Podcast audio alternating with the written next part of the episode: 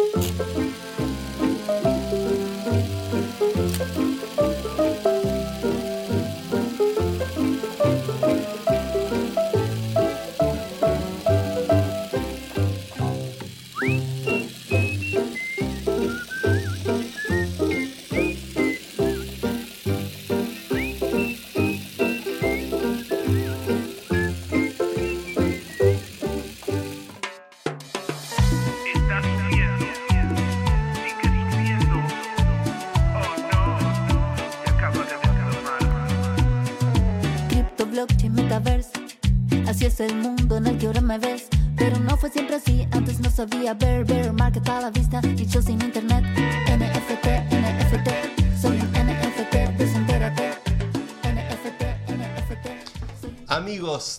última frontera, llegamos al último programa del año. Último programa del año. ¿Qué año este? eh? Eh, movidito. Movidito. Fue una fue como una especie de bola de nieve para arriba. ¿Fue Bear o fue Bull? Para nosotros fue Super Bowl. Oh, siempre Sí. bullish, gracias a ustedes, los militantes del saber que nos han ido acompañando todas las semanas aquí en la última frontera. Sí. Y hoy tenemos un programa Especial. especial, Distinto. distinto, internacional. Inter- la International. La- la- hoy somos La, última frontera international. The Final ¿no? Frontier. The Final Frontier. Eh, the- it's the Final Sí. Frontier. ¿Esa de dónde era? ya se están riendo por Por acá. acá riendo. Se ve el mate ahí. Tenemos un invitado muy especial. Sí. Eh, vamos a hacer un programa en, en inglés. Probablemente doblemos esto con inteligencia Sí. artificial y tratemos de hacerlo lo más accesible para todos ustedes que nos están escuchando. My friend? Welcome. Welcome to the final frontier, Mr. Vitalik Buterin. Hello, Vitaly. How are you? Yeah, uh, buenos días, uh, estoy uh, muy bien, gracias. Oh, yeah. that, that was not AI. That was, That not- was instant AI. Real intelligence. Eh, Mm. ¿Viene bien el, el castellano, el español? Sí, un poco. sí. Eh, tercera vez en Argentina. Sí. ¿Te gusta aquí? ¿Por, por qué venís tanto a la Argentina? Mm. Sí, um, ahora está, sí, mi tercera vez en uh, Argentina. La primera vez fue en uh, el año uh, 2021 y uh, después en, el año último fu- fui aquí y uh, ahora... Sí, el, uh, en los uh, todos uh, años estoy uh, aquí en el diciembre uh, Ok. y sí, me mucho gusta ver la comunidad de Ethereum y las criptomonedas uh, tengo tengo um, amigos uh, en uh, Argentina y uh, me gusta uh, vivir en uh, Buenos Aires, en, uh, en uh, Pal- Palermo. In Palermo. In, sí. and December is one of the best months to be here, climate wise. Yes. you know, we have t- Yeah. we had the, the the the World Cup final last year, so Yes. this is Yeah, the yeah, first no. anniversary. Yeah. There, there's every- the, the myth that you were in, in Argentina when we won the World Cup. Mm, That's yes, right? This is true. Yes. Oh, What, yeah. what did you do during the final? Did you went to the streets to celebrate with the people? You saw that? I, I did. Yeah. like, uh, And what do you think about the Argentinian people in that state? yeah, it was it was, yeah, it was just amazing to see, like just uh, like going out onto the streets and just like seeing how excited people were and just like how um, how many people are out there celebrating. Like there were so many people that I had to like change my route just to like walk to a Yeah. restaurant where I was going to have dinner. Did people recognize you during that day in the streets? hmm Yeah, they recognized me. I think. Uh, trying to remember, I was uh, watching the final game in one of the uh, coffee shops, um, like just like remotely. So you went to a random coffee shop to watch the final. That's Yeah. like going to to the, you know to the middle of uh, the, the war. You know, it's a very very intense moment for society here. It was, yeah. I, It's I, I could tell. I could tell. Yeah. hmm So I think we can make you an honor, honorary Argentinian by now. we, we can do we can give you a passport. Yeah, Uh, I make a I make two calls and you have Argentinian passport. So um, Argentina is going through a big change. Hmm. Um, have you been following any of the politics uh, Hmm. recently? Yeah, I mean, I saw Milei got um, inaugurated and um, hmm, a couple of uh, weeks ago, and he has been uh, go- going out uh, pretty quickly with um, a, bu- a bunch of uh, new policies. So Uh, there's several tech entrepreneurs around the world have been Mm. paying attention to Milei, like Elon Musk and, and some others. Do Hmm. you have any thoughts about the character? Have you? What, what, what, what's your first impression about this this crazy looking guy that talks libertarian politics? Yeah, it's. I mean, he is like unique both in his vibes and in his policies, right? Like, I think he got famous around the world, like not even for the yeah, policies, but just um, you know the guy with the yellow and black suit and the chainsaws. and, uh, but uh, and, like, I think he yeah, surprised a lot of people because uh, like he usually yeah when you see someone who's willing to act that way, your first impression is like this is some, um, you know, like not very educated and smart, I'm just like a crazy guy. But then there are these minute-long videos where of where he just uh, like mentions, um, you know, like Hayek and has these like pretty deep insights on like economic and monetary policy, and uh, like I, I saw people's reactions to that on the outside, and I saw how like people were impressed, right? And uh, I think uh, there's like a very real thing in the U.S. where it's like it feels like politics has kind of forgotten the economy and like forgotten what a lot of people care about, right? Like. Uh, if you remember 10 years ago, the big issue people were talking about was like Obamacare, right? And Yeah. like people are at least uh, you know talking about economics, right? And um, you know if you're pro Obamacare, it's because um, you know people really need healthcare and need um, you know insurance, and this is the way to get this, for people to get that. And um, you know if you were against it like you know you'd have uh, like arguments about why like state control of uh, the healthcare industry is bad for the economy and all these things but then now at least like in america it feels like it's less about the economics at all and just uh, like more about like culture issues and just like random issues that Woke, get anti woke. yeah, woke, anti-woke, just like things for like upper middle class people to like kind of get excited and get upset about.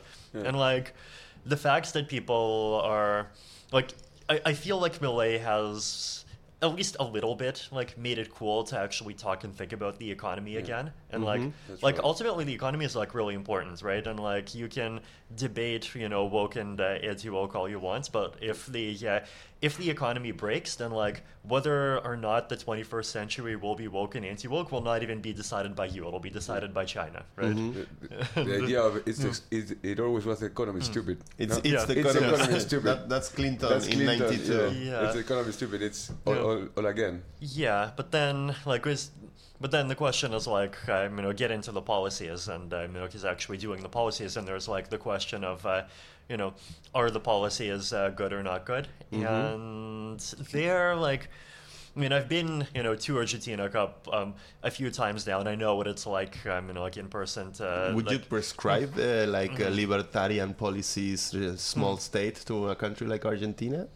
like I can tell that there's a lot of problems that have to do uh, with um, you know the government being irresponsible with money printing and uh, like all of uh, like economy being heavily regulated and like uh, this kind of uh, situation where I think uh, like anarcho tyranny is a word that people sometimes use. It's like uh, this sort of uh, in- environment where like it's more illegal to build a house than break a house. Like, well, that's like more a San Francisco analogy than a Argentina Right, analogy, yeah. but like that kind of feel, right? San Francisco is a mess.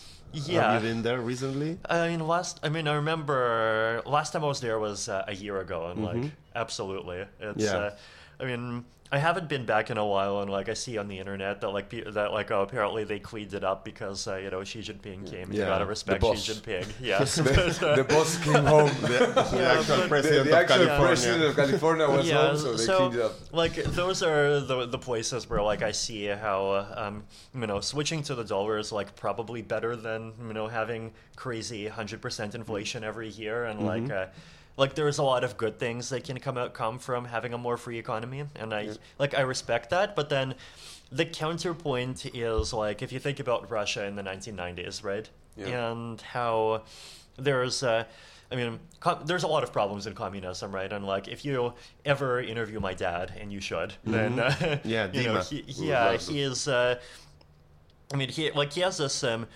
interesting perspective because um, you know he lived through the late Soviet Union. He remembers the bread lines and like what communism was like. But then uh, he is uh, the part of uh, Russia that he is originally from, right? Uh, uh, Grozny. It's um, in this in the south area, like Chechnya, um, and. Uh, he um, also is like very familiar with um, especially just like the kinds of attitudes that like people had and um, you know like the racism and the idea that like oh you know these are th- these are brown people and they're just random cave people and we don't have to respect them. And like he could s- like he could saw in his own eyes like you had these attitudes and then 10 years later there's a war and then the entire um, you know like city basically turns into dust in the exact same way that like uh, you know like Bakhmut and uh, and Avdiivka and all those places in Ukraine are right now right? Your, And, your uh, dad left Russia when you were six years old for to Canada, right? Yeah. It was because of the political uh, situation. Yeah, political and economic. Um, and like on the economic side, right, the thing that also happened is like these like very rapid privatizations, right, where like the country switched to a more capitalist approach, but it switched to it in this like very yeah, not well designed way that like very quickly allowed a lot of a lot some well connected people to like get very rich Right. right and this ended up um, like really yeah, being bad for the economy and uh, when the economy is bad then um, of course it's uh, you know as it was in Germany and uh, about, you know in the 20th century as it is in uh, Russia in the 21st it's uh, very easy for bad characters to you know use that as a, a message uh, or to take that as an opportunity to get power and uh, and keep power. And uh, like the first we like the first decade of uh, Putin in power I think uh, and some of that was uh, definitely just kind of like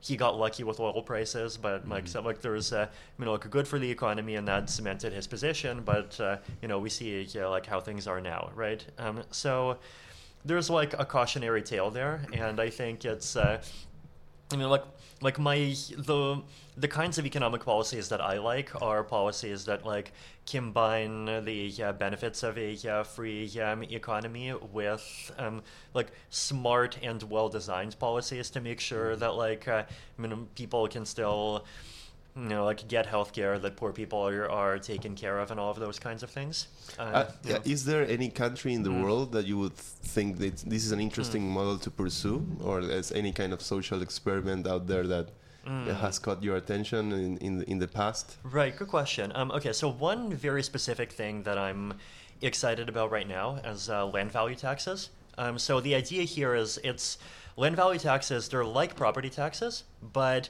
instead of taxing like the entire property, like whatever your place, you know, your house or your apartment is worth, pay like you know 0.5 percent or one percent of that or whatever every year. You pay the tax only on the value of the land and not on the value of the building, right? And the idea is that. Um, this has better incentives than property taxes uh, because uh, like if you make your house better like whatever value you get from that you have you get to keep all of it Right. and uh, it's interesting because i think a lot of countries around the world like land like as land is a big deal. This is uh, there's an uh, economist uh, lars uh, Doucet who wrote this amazing book and uh, like land is a big deal is like this big kind of headline that he uh, uses um, often. I think i forget it might even be the title of his book. Mm-hmm. and uh, it um, basically uh, yeah, um, talks about how like uh, when there's these kind of corruption like problems where a lot of people end up getting um, very rich in, for, but like not in ways that are productive. Like it, it often happens through land, right? And uh, if you um, like put land um, taxes, then what that actually does is like that reduces like that, right? And then if you think about the value of land, right? Often the value of the building gets better because of something that the owner does, right? And so it actually makes sense to give the owner 100% of that.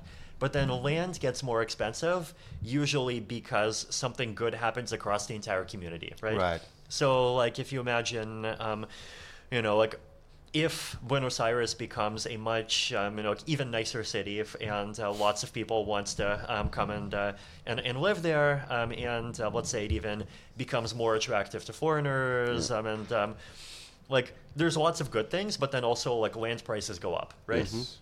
and you want the benefits from that to not go to like random people who own the land. You want the benefits of that to go to like a, to, to the whole community, the right? community. And so it's like actually, yeah, like it's better if the tax structure like goes entirely on that, right? Mm-hmm. And then if land values go up, then like that directly translates into you know government having more money to fund local services. Right. You could even put it like directly into a basic like basic income, um, Mm-hmm. and Yeah.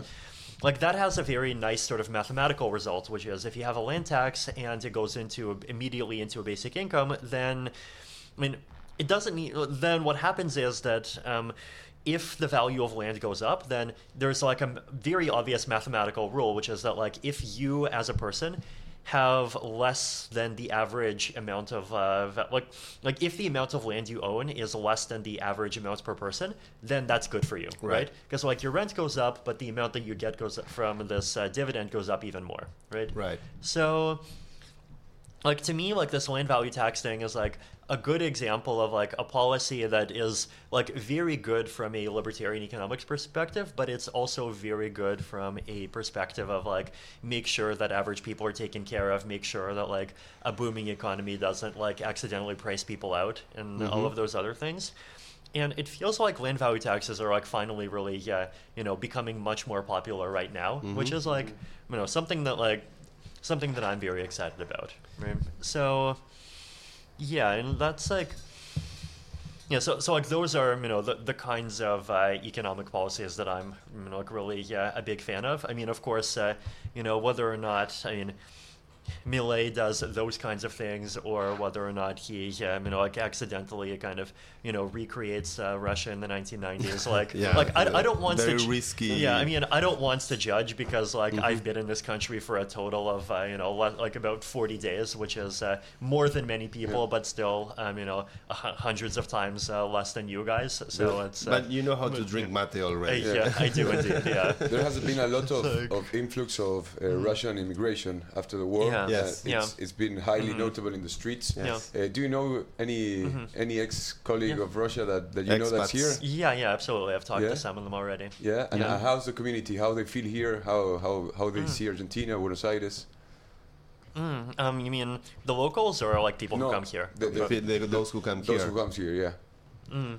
It's like a v- definitely a very yeah, I mean, interesting and uh, like d- diverse group. Um, Okay. I mean, like I know there's Russians here, and I know a lot of uh, Americans who like either like move here or visit or visit here um, often. Um, definitely, yeah, people who are more um, open-minded than uh, than usual. Um, I think. Uh, and the thing about like Argentina's global uh, kind of you know like public position is that like it's not a default place to travel, right? Like to an American, the default place to travel It's- is like Europe. Europe or Mexico, Yeah. basically, right? and, uh, yeah, History or party? we, we're we're Yeah. very far away from from Yeah. Right. every, everywhere. and l- That's a like feature. right and like argentina's like actually very nice right like if you th- it, just like the, the quality of the urbanism of uh, buenos aires is like great like i think it's uh, higher quality than lots of american cities Yeah. um, I agree. and like there's something amazing to find but also like lots of people just uh, don't know about it right Right. Yeah. and uh, That's kind of uh, our feature, no? We are Exa- we are far exactly. away. We're cool yeah, enough. and I think like yeah, like you definitely uh, like attracts um, you know like very uh, intelligent, um, open-minded, and uh, Yeah. interesting people. You have to make a big leap to get here from the US or from Europe or Yes. anywhere else in the world, really. Um, You mentioned basic income, Yeah. uh, and you have written uh, some articles Yeah. about it. Uh, How, what's your, your current view on UBI? We, this year has been particularly uh, Yeah. the year of AI in all Yes. respects, and we have seen the rise of ChatGPT and all of that. So, what's your take? Are the machines go- gonna t- take control over the world? Are you scared about AI acceleration? Mm. That's like five like hour long podcast questions all at once. But, um, Go.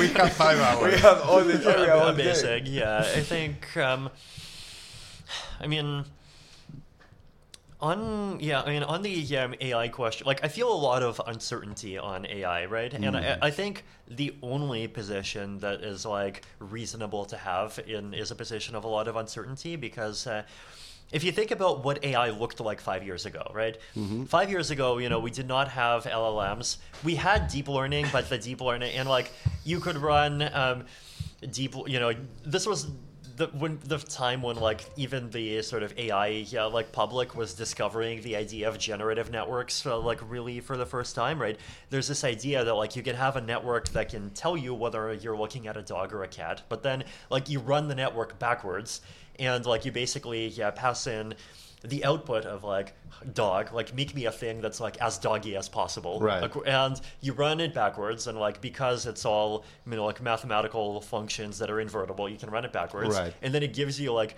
the thing that is as doggy as you can possibly make it be right and it's not a dog it's like a thing that has like a hundred eyes and you have like many dog faces and uh, A lot of dogginess. Exactly, right? And it's like the sort of thing where, like, at least like from my kind of impression, it's like, it, I, like I have not tried this myself, but it's kind of, but it's like if you're on acid and like you, uh, you know, uh, and like you start thinking about dogs and like, uh, like, like from what other people have told me, like that's the sort of thing that you get. I tend to agree. Uh, uh, I've yeah. never tried that. Yeah, Yeah, you never tried that. it. No.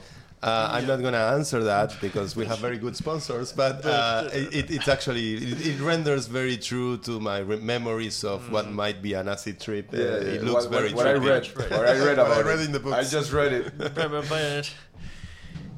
yeah, it's um the so like that's a and then the kind of like the thing that the place where AI was really impressing people five years ago was AlphaGo and AlphaZero, Yes. right? Yes, yes, yes. And the way that AlphaGo and AlphaZero work and the way that like LLMs and diffusion models and like the generative stuff works is very different, right? Mm-hmm. Is the way that AlphaGo and AlphaZero works is like it's very explicitly goal driven, right? Like you have an AI model Mm-hmm. Win that is uh, yeah, like like it has an idea that like this is the thing that's winning, and it has a concept of strategies, and it has a concept of like let me model my opponent, let me think about what would my opponent do in response to this.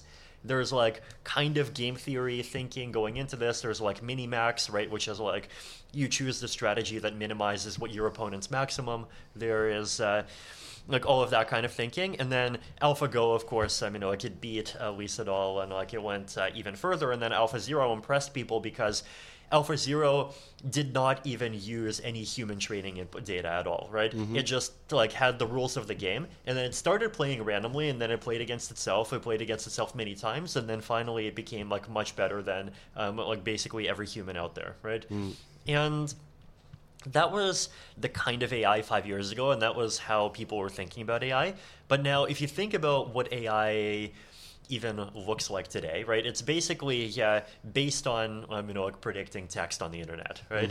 And then you you know you have RLHF, which is basically you take a thing where like you start from predicting text on the internet, and then you like adjust it a little bit to make to be a thing that basically yeah, I mean like makes humans happy, right? RLHF is reinforced. Reinforcement learning from human feedback. Um, From s- human feedback Yeah, so the way that this works is uh, you basically yeah, take your AI model and then you make it like give a bunch of outputs and then humans rate, you know, is this output useful? Is this output not useful? Um, so then there's also this kind of safety thing, which is like you ask the model to like tell you like, hey, yeah, you know, like how do I yeah like make poisons or bombs or whatever, and uh, the AIs uh, don't want like the AI companies don't want the AI models to like do that, and so then you have humans rate like, hey, yeah, I mean, like, does this actually tell you how to make a bomb, or does it look like uh, you know like you're refusing? And so you have like millions of instances of humans uh, saying like basically is this input a good uh, is this output a good output or a bad output and then you use that to like train another model and then you basically play two models um, against each other and then that kind of basically takes your original model, which is basically just predicting text on the internet, and then like it adjusts it to in the direction of give outputs that uh, you know, like basically are good outputs according to the people who are doing this um, RLHF, right? But even still, like there's a very little sort of goal-oriented reasoning happening inside, like inside of these things, right? And these, th- like, there's very little, uh, like, explicit optimization um, happening. There's very little of this idea of like I have a plan and I'm going to try to fulfill my plan. It's all just like these very black box matrices that have like lots of numbers in them, right? And this is not what people were expecting five years ago. It's like Right. very different, right? And so when this has happened, then I think you have to have the mindset that five years from now, anything is possible, Yeah, right? It's completely different. Yeah, five years from now, like you could have a totally different paradigm, or we could be in a world where like we're we discovered one new thing and now we're going to have a plateau and we're going to have like a 20 year period of like basically the stuff that we have now maybe a little bit better um, just kind of scaled up across the economy and like um, just uh, you know like become more uh, pervasive in society right? Yeah. it could be either of those two. Um, and so What's your What's your gut feeling? Um, or your hope? I don't know. It's a good question. I mean, honestly, my hope is for things to go more slowly. Uh, but, no, sorry, you're Yeah, but uh, you're not an accelerationist. Come no, no, I'm not. a- I'm, No. I'm, I'm not an accelerationist of Acce- AI. I'm Okay. an accelerationist of almost everything except Okay. for AI and weapons. But uh, Okay, great. yeah, That's a good take. yeah, AI is just like so. I mean, like the big risk actually. I mean, it's not even unemployment. It's that uh, if AI becomes uh, superhuman, then the um, like just to look at what happened when um, you know humans um, kind of overcame um, you know like monkeys and all of the you know like land animals like that was not a good outcome for most land animals right? Do, do you think AI could reach some kind of autonomy, or it could Hmm. break its break free from you know the the? I mean, the problem is like it does. It doesn't need to break free. The humans are gonna let it free. the, the like And do you think right. that uh, it's, it's possible that, that an AGI of the future is Hmm. implicitly violent? It could be weaponized. Yeah, weaponized The- towards human beings. Well, the the challenge is like there's this concept of um, what, that AI research people call instrumental convergence. It's the idea that for a very wide class of things that an agent could possibly could be an AI, could be a human, could possibly want. There are two things that are useful for almost any goal. One is surviving, and the other is accumulating more resources, right? And uh, the problem is like being like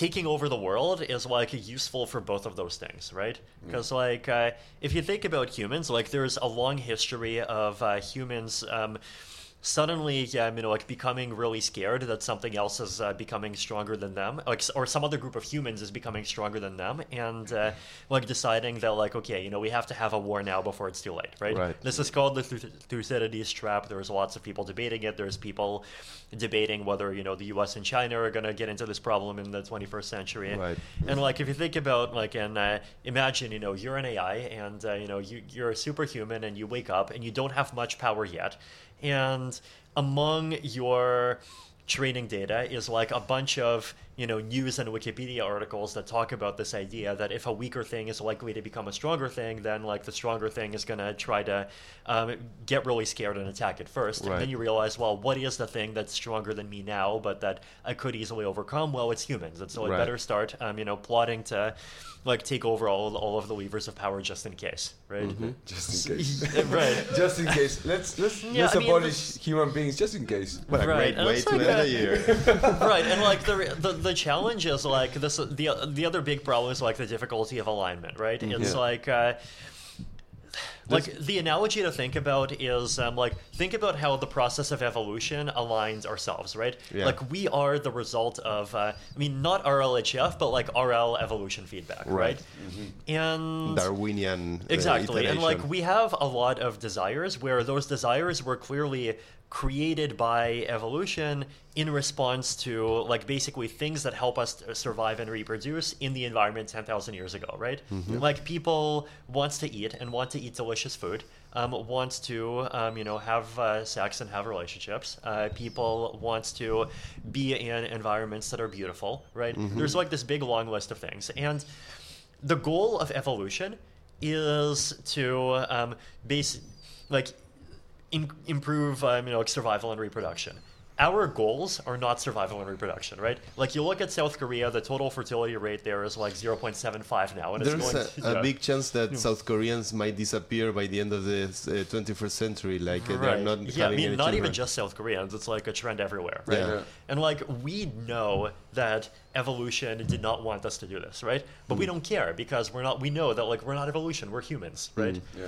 And like this applies to everything, right? I mean, it applies to reproduction, it applies to food. Like, uh, you know, like be, basically, yeah, the 20th century saw, you know, like basically, yeah, food companies hacking these uh, desire, like the crops. exactly. the Well, no, the uh, d- the desires that we have to like Mm. have delicious food, where in the ancestral environment, like delicious food is healthy food, and undelicious food is poison, right? Right. But then you just like over optimize that using like mechanisms that were not available at all to plants at the time, and then you like invent, I mean, like very Doritos. concentrated sugar candies and Doritos, exactly, right? in And the if you think- United States. Right. and then if we think about like uh, like you know like the desire for beauty, right? Like Yeah. uh, I mean not even like beauty of people, like beauty of like the uh, environment, right? Yeah. Like we like looking at green things because um, green like green environments are environments where historically there's lots of food, right? Right. Yeah. But then uh, these desires that we have got turned into desires that then motivate architects to like make buildings that try to be better in a lot of ways that try to like you know like we want to have like plants and cities and some of that is like shade and environment but some of that is because you know like we like having plants around and we like having plants around even if we don't want to eat them right? Like over there about five meters in front of me there's like some and like really yeah nice I mean like vine like plants growing on the wall and like none of us are gonna eat them right? But like we enjoy looking at them Right. right? We Um, have so the evolutionary drive to exactly. see and that. like if you think about an AI then right it's like we are going to give we definitely will give the AI the goal of like loving and wanting to protect humans right but then the processes that we use for that are like so primitive right Right. And the- Asimov's laws are not enough. right. And like the AI is going to have its own goals. And the AI's goals will be created by a process, which is us, and we want, um, you know, us to be, uh, you know, stay alive and uh, be loved and protected. But the AI's goals are going to be a little bit different, right? In the same way that like our uh, desires are, are are different from evolution's desires, but like we don't care, we do what we want, right? And the mm-hmm. AI also like it's going to know what we want, but it's not going to care. The AI is going to want to do what the AI wants, and mm-hmm. there's this like big problem called the alignment problem, which is like, well, how do we actually make the AI want like specific things that we want? And this is mm-hmm. like actually a really hard problem, and like we have not solved it yet. There's an interesting paper from OpenAI. I think they published mm. it a few weeks ago about using uh, smaller AIs to Right. train super intelligent AIs. And Yeah, I mean, there's been really interesting alignment work happening. I mean, that's definitely yeah, like one of those directions. Another interesting direction is um, AI interpretability work. Um, so Anthropic um, does um, a lot of this, right? Um, basically, the idea is like you take existing AI models and you try to identify like you t- all of these different um, you know, like virtual neurons that they have. Like, let's look at one of them and let's see like what human concept does this actually represent, right? Mm-hmm. And like you can look at things like GPT 2 mm-hmm. and you can like actually yeah, do analysis and you can see like, hey, you know, this neuron represents the concept of like red. This one represents the concept of plants. This one represents the concept of communism, right? Mm-hmm. And like they're all related. We go. We Yeah, always right, finish exactly. remarks. And then like you literally might even notice that there's like one neuron that is turned on by all three of those things, right? Yeah. Actually, this was like a big problem that they had, right? Is that like it turns out that it's actually like optimal to have neurons that mean different things in totally different concepts because contexts because like that way you can pack more co- more concepts into the same space, right? It's like uh, you know, you're not going to like you're not going to like have uh, you know discussion about let's say Fermat's last theorem and discussion of uh, um, you know Argentinian history like happening at the same time, and so you might as well use the same neuron to refer to Fermat's last theorem and Argentinian history, right? And like sometimes, of course, the world might change in a way that makes those two things very related, but like uh, and so then something breaks, but like usually that doesn't happen, and like you can pack more concepts context into less space, right? And like AI training just like did this but automatically without anyone even trying. And like people did not realize for a long time that this was happening and this was making it harder to interpret ais but then anthropic recently like figured this out right? And like this is a big breakthrough right? Mm-hmm. And the theory here is like well if we can understand what's happening inside ais then like that's the first step toward AIs not being these weird black boxes and toward us like maybe actually being able to understand like what is the part of you know GPT-4 or Mistral 7b or whatever Yeah. that like represents the concept the con the concept of a goal and we can start to look at that goal and we can start to see like well you know can we make things with goals that are more aligned with what we we have? could get mind browsers like Mm. uh, we could start exploring the mind space of the ai itself Absolutely. but Yeah. wh- where would that leave the mind space of humans eventually Yeah. could we use that to actually repli- explore our own minds our own neur- neural networks Yeah, I mean, absolutely, right? And uh, yeah, I mean, this uh, gets into some other um, interesting um, uh, topics, right? Which is like, uh, if uh, you know, eventually we're going to have some kind of su- like super intelligence, right? And there's the question of like, are we going to have super intelligence grow as a thing that's like totally separate from humans? And like, if that happens, then like, is that a world that humans even want to live in, right?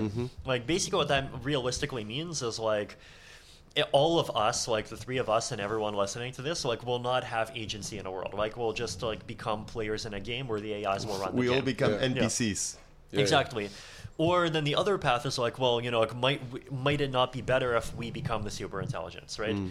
And like for that to be po- even possible, the first step is uh, like uh, us being able to understand ourselves much much better than we do today, right? Mm-hmm. And Is, is, you know, the, is the question of conscience uh, uh, a requisite to, to that super intelligence? That is a very good question, and I don't know. I don't think anyone knows. Okay. Hmm. Yeah, yeah, yeah. That's uh, see, like we are playing with like Yeah, like like the, this is the thing, right? Like we're playing these with these like really fascinating forces that we just don't understand at all, right? Yeah. Like if you think about what the Earth did to create um uh, to create us, right? Like basically, yeah, you know, first you have this like big um you know like soup of uh, like different uh, molecules, and then you create the first self-replicating life form. Yeah. And then like you wait a few billion years, and you have the uh, natural selection game happening, and then you have humans, right? yeah conway's a game of life Exactly right, and like evolution itself is like basically running this like very naive, very unsophisticated training process, right? The the, the training process is like something that a 15 year old could have come up with, right? It's like okay, let's like take the organisms, put them in a box, see who wins, and then repeat, right? Yeah. And uh, you just run it for about like someone actually did an analysis, and it's like the equivalent of about 10 to the power of 40 uh, computational steps, Okay. and you get humans, right? And so it's like okay, 10 to that's the a 40, big number It's a- Right, yeah. 10 to the 40 is like this magic number of computational steps where, like, if you run a very unsophisticated algorithm, you put numbers in a soup and you stir it, you get, like, humans, right? it Or- should be 10 and- to the 44 for, to Yeah, the 42, 42. Right, and that might actually be it, right? That's uh, that's like within 10 to the range, right? I mean, 10 to the 40 is like a big estimate. It could Yeah. be anywhere from 10 to the 30 to like 10 to the 60. a lot but- of zeros yeah, but then, and so the question, the one question you might ask is like, you take the training processes that are creating GPT-4, for example, right? Like that's about 10 to the 23, right? Mm-hmm. And re- like gradient descent, which is what a the the training process that all of these AIs are using, like we already know that it's more powerful than evolution in some sense, right? Mm-hmm. The like the simple way to explain this is that like if you imagine like the space of all possible arrangements of like a billion different numbers then you might ask a question of like what is a set of these billion numbers that's like slightly different from the existing one but that performs better Right. right, and if you want the way that evolution works is like basically if you want to explore the space then like you have to try a billion different options. Like you have to like change all the billion different numbers separately and you try to like see like oh does this actually improve survival or does or is this bad for survival? Then you find the one that's better for survival and then a mutation happens and it keeps going right? Mm-hmm. With gradient descent what you do is you basically use calculus to essentially discover all in one go what is the exact direction that makes this billion number thing like thing slightly more fit according to what I'm trying to optimize for and then you go that way directly Right. right, and so in that sense like you know that it's sort of a billion times more powerful in like this one particular sense right, Right. and so the question is like well okay um basically, yeah, how much computation do we need to like stir the soup in this way that we already know might actually be better than natural selection before just like by random chance something as powerful as humans pop out. Right. And like it's kind of scary because we're like within that range, right? Yeah. Like uh, if we really put our minds to it, like we could totally do, you know, like 10 to the 30 uh, computational steps. We hack our Yeah. way into a, a exactly and like basically uh, right like are we yeah just like going to create something that's more powerful than we are just by like stirring the soup in a way that's uh, very naive very unsophisticated but like still better than what evolution is doing. And like we don't know. Nobody knows right? These are like very deep questions right? And uh, it's a very possible that like we're base we're still many algorithmic discoveries away from creating something that's like actually superhuman. And like we're just going to have ai that's like in this weird zone where it can kind of it can replicate things that humans have done billions of times right Yeah. like but like it can't do anything like very new I have a question to that. Yeah. What what's um, Elon Musk recently defined as, as super intelligence Yeah. as, as as a thing that could discover new physics uh, that we don't Yeah. know. What's your definition of superhuman? I think the operating definition that I would have is like if you take the thing and you upload it into just like robot bodies, and then all humans disappear, right? Can that thing continue civilization? Okay. Whoa. Something with a, for Yeah. R- RNA. no? Right. And Something like like, that. uh, Yeah. let's I mean, you, you, you- humans become obsolete, and you just get AI beings, AI Right. robots that just Yeah, uh, keep and- on the work. Are like they that, that's not conscious? like that's not hu- like, like that's yeah. not superhuman, right? That's Yeah. like human equivalent, Yeah, yeah. right? Because like humans can continue civilization because they are, right? Right. And like I don't think we're there yet, but and I don't think anyone really knows how far away from that we actually are.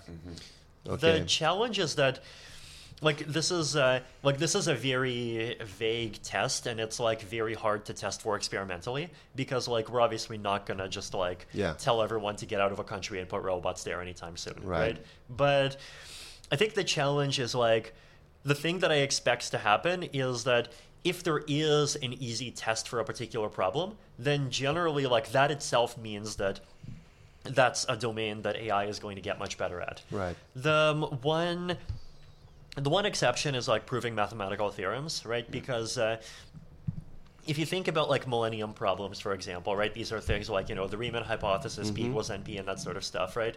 The um, the problem statements are definitely like very easy to formally describe.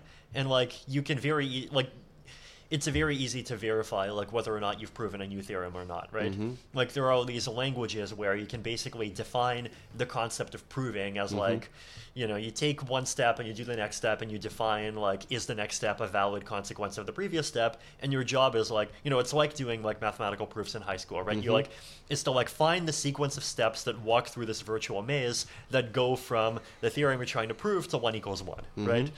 And uh, that's so far like AI has been able to do a couple of things, right? Like last year, there was this result where um, basically, yeah, the AI discovered how to multiply two 4x4 matrices in 47 multiplications instead of 48, which is like very, yeah, a very, Very small. subtle optimization, but this optimization Right, but it's like a proof that it can do something that's useful. He right? discovered a better Yeah. algorithm. Exactly. But then very recently there was something else. It was uh, I forget the exact mathematical problem. It was like some kind of packing problem. Um, and uh, AI did manage to discover like a couple of algorithms that are better. Um, so there's like very specific domains where AI is starting to do better, but it's not just like massively impressing people and going out and like solving p equals np, right? Yeah. And uh, when we get there, like if we get there, that's going to accelerate science massively. And like when we get there, yeah, I mean, I also don't know, right? It's, and like I think uh, this is the thing that's like important to uh, like keep in mind, right? It's like we don't know. Even the people thinking about this stuff really don't know. And like as someone living in this world today, you have to be both economically and like mentally prepared for all possible futures. Have you met with Sam Altman? Have you do you talk with him about these subjects? I mean, I yeah, and I have. I've uh, not talked. Uh, I mean, Or uh, Yeah, I mean, know, I've uh, the- yeah, I mean, I've definitely ta- uh, talked about some uh, things. I mean, one of the OpenAI yeah, founders Yeah, no, I have. Like some one of the questions that I asked is like, if you're right and uh, like AI is this really big deal, does this mean that we should basically stop caring about every other problem in the world and focus on AI? Hmm. And like. This is one of those questions that, like, especially if you're in San Francisco, like, this is a very mainstream part of the discourse. Yeah. And the OpenAI people basically like told me like, no, that would be terrible. Um, and but then like you also have to think why, right? Right. And um, I think uh, one of the re- you know, one of the reasons uh, why is that like what happens with AI and what happens with the rest of the world are very interconnected, right? Because uh, like one of the reasons to see why is right. If AI did not even exist, right, then a U.S.-China war would be terrible, right? and we yeah. agree on that, right? But then if AI does exist, then a US China war, or even an environment where the US and China think that there could be a war the next year, is going to be an environment where there's a huge incentive for the governments and companies to like quietly try, like, really super optimize AI, really try to keep it closed because like AI is going to be really powerful in warfare. Yeah, it becomes a weapon and it needs to be a secret of the state. Already exactly. It needs to be a secret of the state so that the other side can't just copy it themselves, right? And uh, if you're in that kind of environment, then like that's going to supercharge AI progress, and it's going to supercharge AI progress in like a very unsafe way, right? Mm-hmm. And so, worrying about AI and worrying about the world, they're not like alternatives. Like they're, I think they're actually connected things in a lot of ways. We need peace for AI to remain peaceful. yes, It's- e- exactly. It- It's that inevitable, you know, because you have the the industri- mm-hmm. the military industrial complex that Yeah. will will mm-hmm. develop this this kind of technology. Yeah. It- we can that we can like uh, deter this this path. Yeah. Yeah, it's a good question. I think uh, how like how do we even start um, on uh, deterring that path? I mean, I think uh, one of my uh, just uh, beliefs is that I think. Uh, we just by like spreading um, ideas and by helping people talk to each other, like I know we can, and by uh, creating more uh, communities that are even just like the crypto community, we can make the world a less nationalist place, right? Okay. Like, uh, if you think about the uh, average, uh, you know, like very smart um, American or uh, or Chinese person or Argentinian or whoever else, like they can either be in the frame of mind of um, you know I'm my country is my team and um, I'm uh, f- going to fight fight for my country right or wrong because this is my family. And then if everyone thinks that way then you know you are going to have wars. Or you can uh, have people be in the mindset of like, hey, yeah, you know, we're actually yeah, less different from uh, each other than um, it might seem, um, and uh, you know, we have differences, but uh, the uh, like, it's always uh, you know, the it's in the interest of politicians always to put those differences into the foreground because that's how they uh, you know like have more influence and control people. And actually uh, you know the kind of world that we want ourselves to live in and that we want our children to live in is like less like actually yeah not not even that different. Um, and uh, you know we have we might have lots of things in common that are just uh, not connected to the countries that we come from at all right? um, you know, I'm, uh, you know, you're an Argentinian, I'm from uh, Canada, and uh, at the same time, you know, we're both crypto people, and uh, you know, we both, uh, you know, want to, um, we're gonna go to space, um, and uh, let's see what other things. Uh, do we have three of? of those. Exactly. Yeah, yeah. Like, and, and like th- think about like think more about uh, those things, right? Um, and uh, yeah, like if that if that happens, then like just people's interest in like working in the companies that produce, um, you know, the machinery of war is going to be lower, and like that's uh, like one pos- positive thing that I think we and uh, you know, like even uh, podcasters like yourselves can really yeah, work to build towards. Have you been? Uh, have you seen any interesting solutions connecting the world of AI with crypto uh, recently? Uh, how how the 2 Uh, worlds could collide, the two big uh, yeah. tech industries of, of our time. Right. This is uh, one of those questions where like lots of people want there to be a connection, and Yeah. it's it's like sometimes hard to find like a really big and deep one, right? Mm. There there are definitely some smaller ones. Um, so like for example.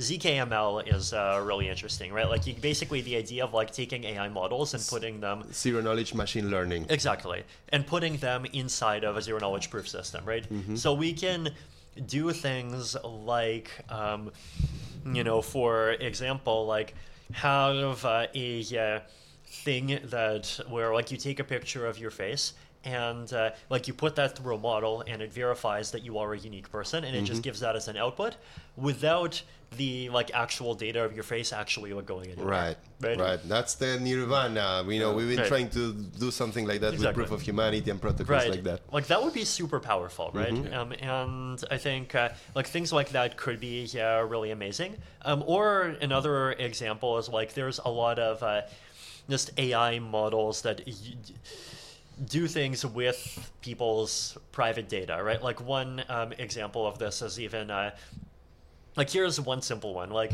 imagine a uh, dating site that tries to figure out if two people are compatible by reading all of their private telegram and chat messages to get a better understanding of their personality then then they could like express themselves by yeah you know like filling in a quiz or whatever right? But then you want to do that in a way that's like actually privacy preserving. Right. you can do two-party computation gar- with uh, garbled circuits in a way that actually takes that information into account and like outputs uh, a- an outcome, and like it w- it could actually work, right? Um, so like these are the kinds of uh, things that like actually uh, become possible with a combination of uh, you know cryptography and uh, machine learning, and then if you want to uh, like add in uh, blockchains, then you know you can. I mean, make proofs of things that are on blockchains, right? So, I mean, things like uh, you know, like POAP tokens would be one good example. Um, I mean, just any kind of like records on chain about things that you've done. Um, Records on chain about things that you have not done, right? Like that's uh, another thing that blockchains uh, do provide. Um, and so there's a lot of opportunities to combine those together as well. Um, so there are a lot of these like really yeah, interesting intersections, but like even still, right? Like the size of that intersection, like it still feels more niche than like either crypto or AI as Right. like these really big topics, Right. right? Um, so the way that I think about this more is that I think uh, AI is going to make these uh, very big changes to the world, and some of them are very good, right? And like we all benefit from like much much more beautiful art uh, from uh, just uh, AI becoming possible, right? And like there is the unemployment concern, but I think there is the possibility of like like uh, of that becoming more cooperative, right? Because the way that I see it is that like AI can means that like it can create pictures, but AI is not creating movies on its own, right? Hmm. But AI plus artists definitely are in a position where like you can we it becomes much easier to create a good quality movie on your own as an individual, right? And so I could easily see, you know, like within a few years, us being in a world where creating a movie is within reach of an average person in the same way that writing a book is today. Yeah. And like that's going to be super powerful for empowering the cultural influence of like basically everyone in the world that's not Hollywood, right? Wow, Yeah. that's that's And actually so- very interesting. Have you been playing with any of the generative video I, AIs? I have not been playing with video. I've been playing with images. Um, yeah, and I'm playing with some of the local models, like uh, some stable di- diffusion, and uh, like actually downloading them locally. Um, on my laptop, it takes like five minutes for stable diffusion to like do like one round, and so I'm like considering getting a laptop with a GPU to see if it runs faster. Um, but uh, Five minutes is not yeah. bad. Uh, to it not bad. I agree, but it's still like there's a big UX difference between five minutes and Yeah. like about twenty seconds, which Yeah. is uh, yeah. Um, Which is four minutes forty seconds. Yeah, Indeed. but you, Um, but you get your privacy. yeah, but yeah, I mean, it's definitely like I definitely think it's easy to overstate the extent to which AI is replacing humans today, right? Because uh, like I think the trap that you fall into is that. If your goal is to make something that is beautiful and impressive, then you just write five words, you tell the AI to do it, and the AI does it on the first try, right? But if your goal is to draw a specific thing that you have in mind, then like you actually have to do like ten Yeah, rounds of back iterate and forth, right? uh, until you get the and right like thing. that's like well Right, you have to like make a few versions of an image, then like you have to like go and say like I want to change this one specific piece, and then you do in painting, and then you do a few rounds of that, and you keep going, right? And like the human is still very much um, in the loop, right? Um, so yeah, and I think uh, things like that are like happening. Like I, I, again, I've definitely uh, done that for um, drawing pictures. I've done that for I mean even coding for for a lot of different things. Um, so there's like a lot of these good things that are happening as a result of AI, but there's also these worrying things, right? Um, so I do worry about centralization of power, especially. Yeah, Um, that's a big one. yeah, like the worry that I have is, uh, like, if you like, think about protests, right? Pro, like, remember 10 years ago, the vibe was that, like, technology is uh, going to make the world a much more free and democratic place by making it actually possible for people to organize and demand change, right?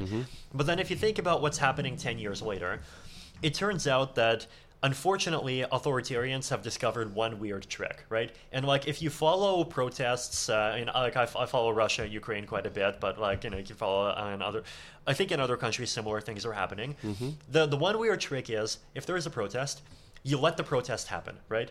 And you know, you send in the police and you do the usual police protesting that happens in democratic countries as well, and you let it happen. But then you watch, right? And the cameras watch, and the cameras are very high resolution, and you can mm-hmm. watch a lot. And with the AI models, like you you don't even need to capture someone's face, right? People think well, like you know the masks protect them. These days they don't, right? Yeah.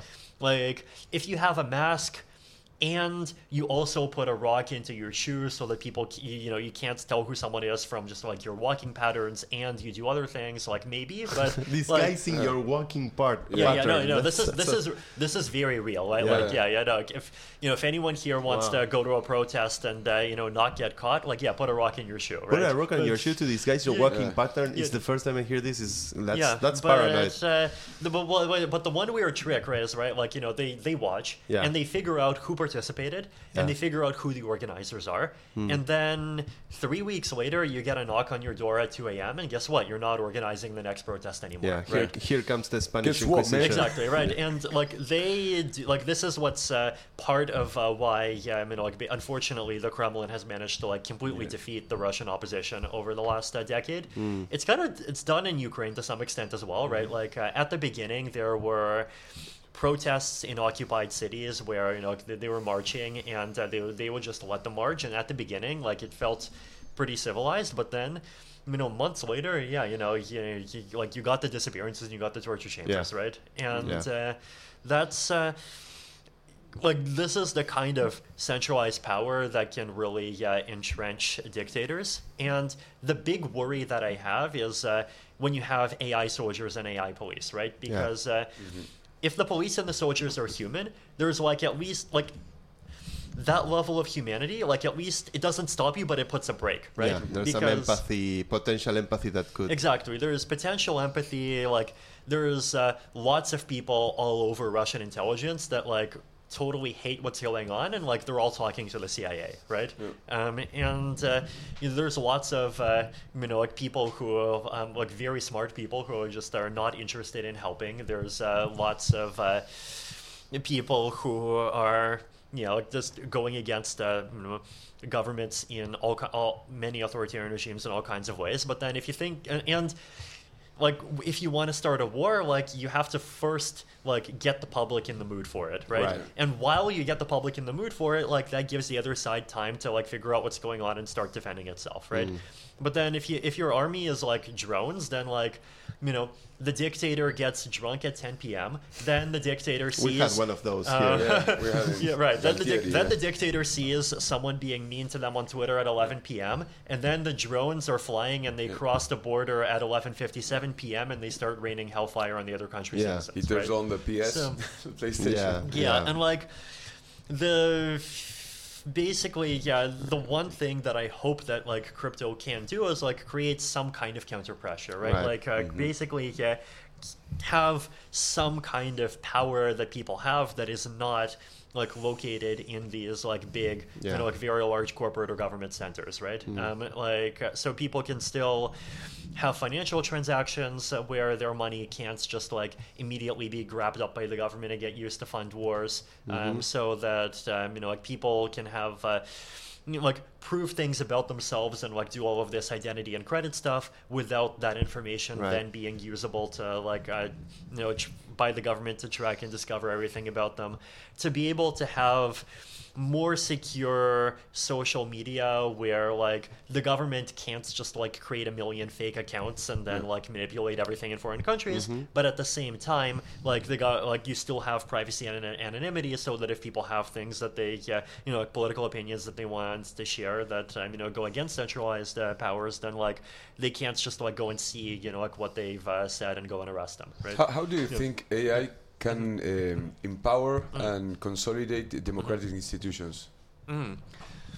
That, that's a good question. Um, so, I think uh, the in addition to kind of like crypto in its role as a thing for like helping people resist um, centralized powers, I think the other aspect of crypto is and like the AI is uh, also connected to this is. Uh, that you can use it to build um, tools that like actually like enable new types of democracy that did not exist before.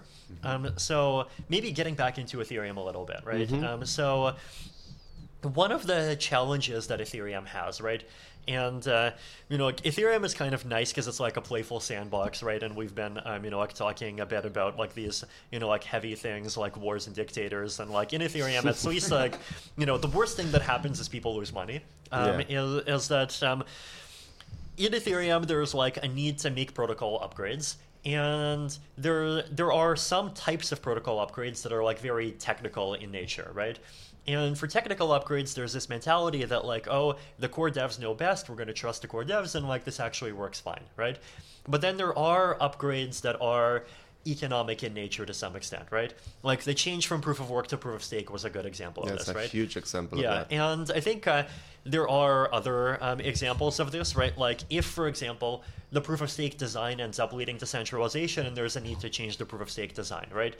Um, or there's a, uh need to, let's say, make the protocol uh, better by yeah, doing things that are like m- very backwards incompatible in the short term, right? Changes that are more controversial and that like affect people's um, interests more directly, right? Because like nobody gets upset if you like add a new opcode that like lets you do a new type of elliptic curve, right? Like that doesn't really hurt anyone. I mean, it makes the protocol more complex, but like that's an abstract concern for more people, right? But then if you imagine like protocol changes where the core developers themselves don't know if the community is going to be willing to go for a particular proposal, right? This is like a very real concern, right? Like some, like I think within Ethereum, a lot of people uh, sometimes think that like oh you know the core devs are kind of dictator and they have this agenda but the reality is often the opposite right? You have these very gentle and introverted people who are often afraid of doing things because they think the community might yell at them right? Mm. And so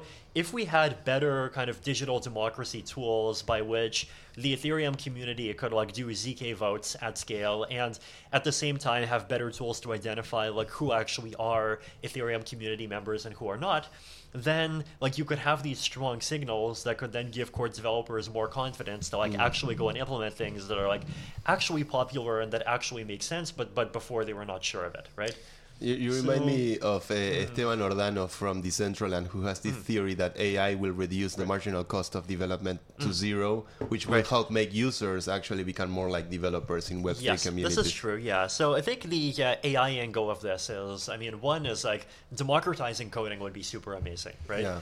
um, and then the other is uh, like democratizing democratic consensus um, so like if you even the process of like finding and, and identifying consensus right? Like the process where all of us have their have opinions and uh, e, the uh, ai could potentially identify like what are the common threads right? Like that's the thing that people are building ai tools for. And like that's an example of ai technology that can actually like make working uh, democracies uh, stronger right? So like that's the sort of thing that i'm like very uh, in favor of. And it would be amazing to see more of So how's uh, 2024 looking for Ethereum? Um, What's uh, what's on your mind? What what are your expectations? What we can look forward Right. to next year? Are we gonna get a bullish year? A price uh, prediction? Can I buy my house? No. Or are we going to get a doggish year like we had in 2020? pump it, Or I mean- Vitalik. we need you to pump it. Yeah. Um, okay. In- I mean, I've said like basically for the last ten years that like the biggest problems are switching to proof of stake, scaling, improving UX and security, improving privacy, and we've been having amazing success on all of those. Right. I think with proof of stake, like we've had the merge, and uh, proof of stake is actually a reality, and that's That's something that we can celebrate. Um, on scaling, I think uh, the biggest thing that's happened in 2023 is like roll-ups are starting to actually become secure right? So for those who don't know roll-ups are this uh, technology where you have a system which is basically like a mini copy of ethereum and except it lives off of the ethereum chain but it publishes a little bit of data onto ethereum and it benefits from the security of ethereum but it has much more scalability because most of the data is off chain right mm-hmm. and the rollups are something where like if everyone switched to rollups and if Ethereum made certain upgrades in terms of data availability, that then like you could go up to like hundred thousand transactions a second potentially, mm-hmm. right? The problem is that rollups are technologically complex because you have to basically implement the entire like EVM, like all of the Ethereum uh, smart contract like logic, i- inside of this s- system that does v- that that verifies that logic on chain, right? So you basically have to like create a different type of Ethereum client. And like that's a big program and if that's a lot of lines of code and if that code has a bug, then like if someone puts like 10,000 ETH into it and th- they think that they're playing around with that 10,000 ETH on L2, if there's a bug in that underlying code on the L1, someone could steal that 10,000 ETH, right? And someone could steal everything that's uh, being traded on the Right. L2. And so we have to be really confident that what's happening on the L2 is safe, right? Because of these concerns, the thing that people call L2s in practice are just multi-sigs, right? Right. Basically, like you have proof systems that are under development, but in reality, you have like five people that are basically running these The, uh, the nodes. nodes that just say, okay, I confirm this looks right, I confirm this looks right, right? And uh, I, uh, I I forget if it's last year or this year, but I outlined a roadmap by which we can slowly start moving away from that and moving toward like actually like good security. And I defined three stages, right? There was stage zero, stage one, and stage two. Stage zero basically says you still have a multi-sig, still controlled by five people, but you publish the data on chain, you make it possible for people to run nodes, you do basic things that are basic properties of like a thing that actually is a chain is supposed to have. Stage one is you have an actual proof system, right? You have either Z- fraud proofs or ZK Snarks, or like one of these technologies that actually verifies that whatever is happening off chain is being done correctly, right? And and actually verifies that to the smart contract that is on the yeah, L, on the L1. You still have an override mechanism, right?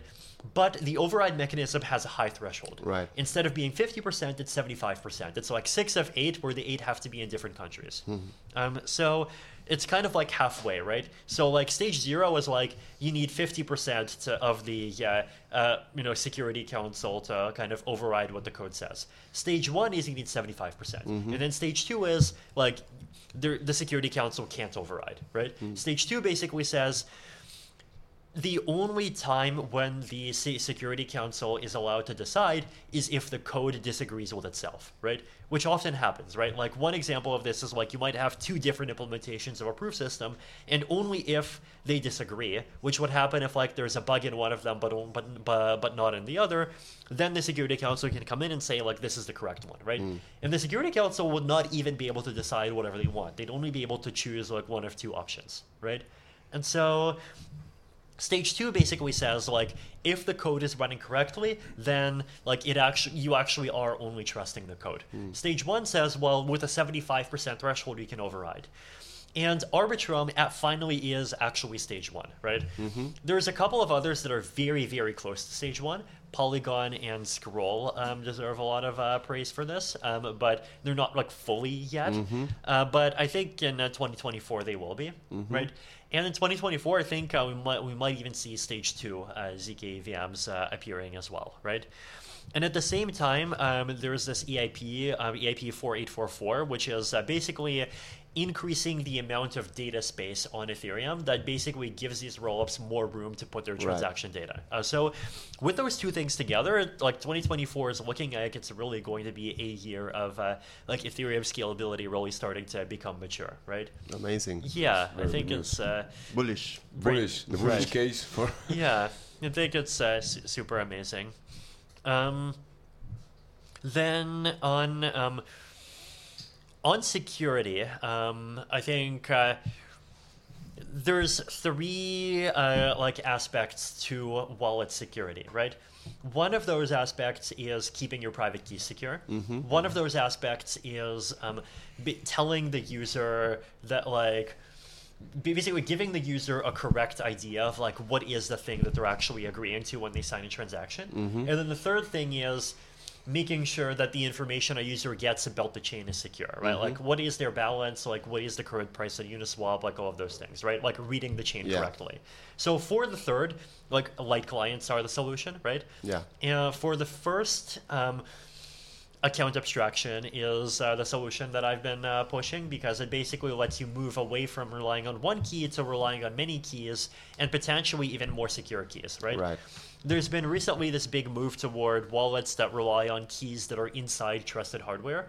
Like you, most of our phones already have trusted hardware modules in them, right? And it's basically kind of like a much more secure, much more limited operating system inside your operating system. And so even if your phone gets hacked, the uh, your keys could still be in a lot of cases still safe, right?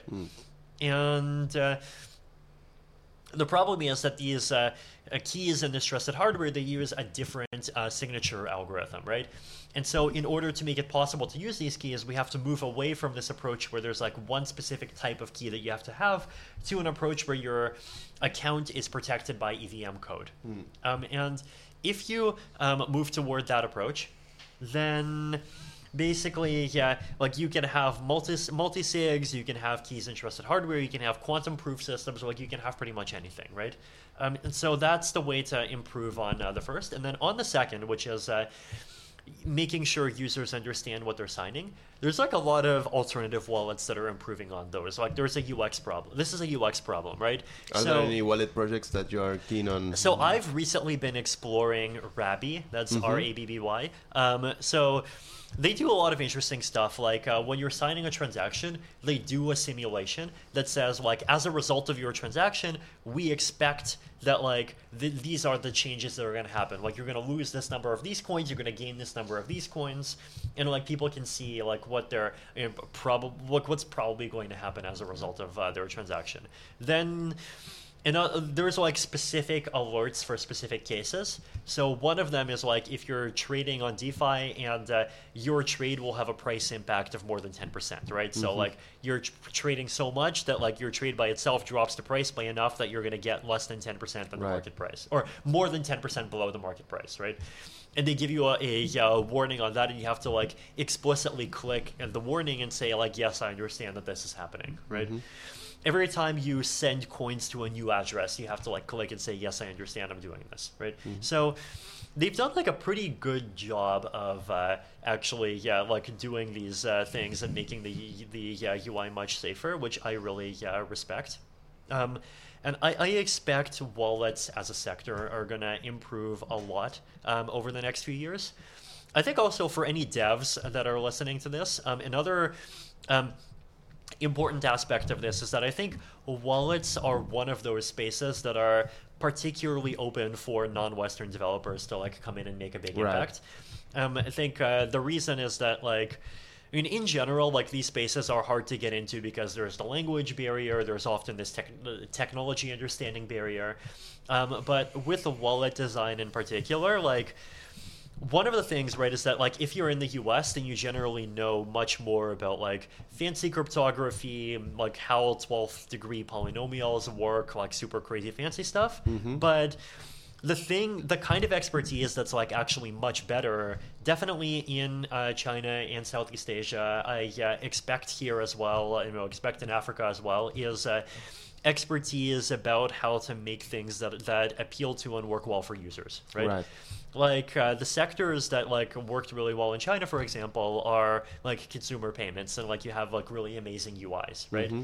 And uh, wallets are a space where like better UIs are needed, right? Yeah. Both better UIs to like give people something where they can understand how to use it, and UIs to you know, um, protect people from um, attempts to trick them, basically, right? Like that's the unique thing in crypto is like crypto is a battleground, and like you know you need to like really uh, build these uh, UIs that do a good job of uh, keeping regular users safe, right?